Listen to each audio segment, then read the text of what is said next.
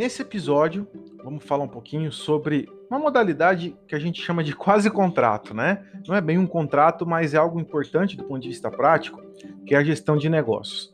A gestão de negócios ela está definida no artigo 861 do Código Civil e ela se verifica quando alguém sem autorização expressa do interessado, né, do, do dono do, do, negócio jurídico ali, do, do né, da situação, né, ele acaba intervindo na celebração aí do, na, na administração desse negócio, tá, sem a, vontade, sem a delimitação expressa é, do proprietário, do administrador, por alguma circunstância né, excepcional. Né? Por exemplo, o administrador que vem aí a, por alguma situação ele ficar inconsciente, ele não poder exprimir a sua vontade.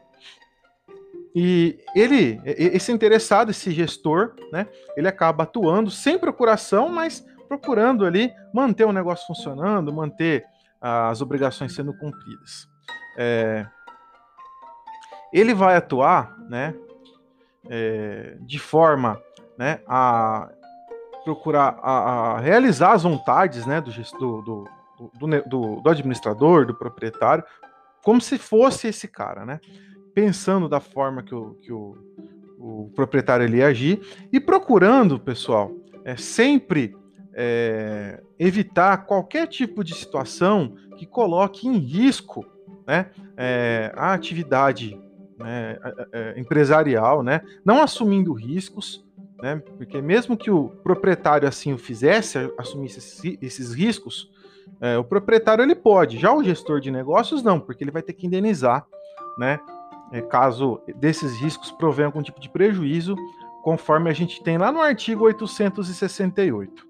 Então, é obrigação desse gestor, é, conforme é, estabelece o próprio artigo 866, agir de maneira diligente, habitual, zelosa no cuidado né, desse negócio, e é, qualquer tipo de dano que ele venha ocasionar por, por, conduta culposa, né, imprudente, negligente ou imperita, ele deve indenizar. Então, o gestor, só para a gente reforçar, ele não tem uma autorização expressa nem tácita para agir em nome do administrador, do proprietário, mas ele o faz em razão de uma circunstância ali que acabou acontecendo, né?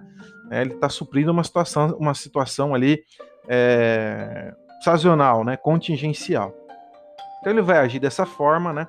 cumprindo é, com todas essas diligências, agindo de maneira diligente, proba, ele não vai ter nenhuma responsabilização e o dono do negócio jurídico, assim que ele retornar, ele vai arcar com todos esses custos, de todas as despesas, né, de atos que o, que o gestor ele tenha praticado, desde que é, de forma correta, de forma a cumprir os interesses do negócio, né? Ele tem que arcar com esses custos porque é dele uh, os riscos da atividade econômica.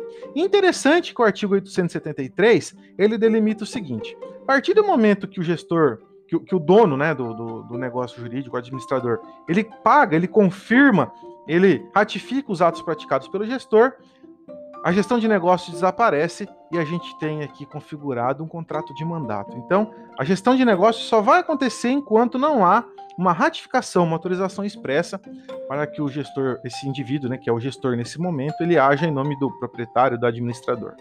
Tá bom? Espero que tenha ficado claro.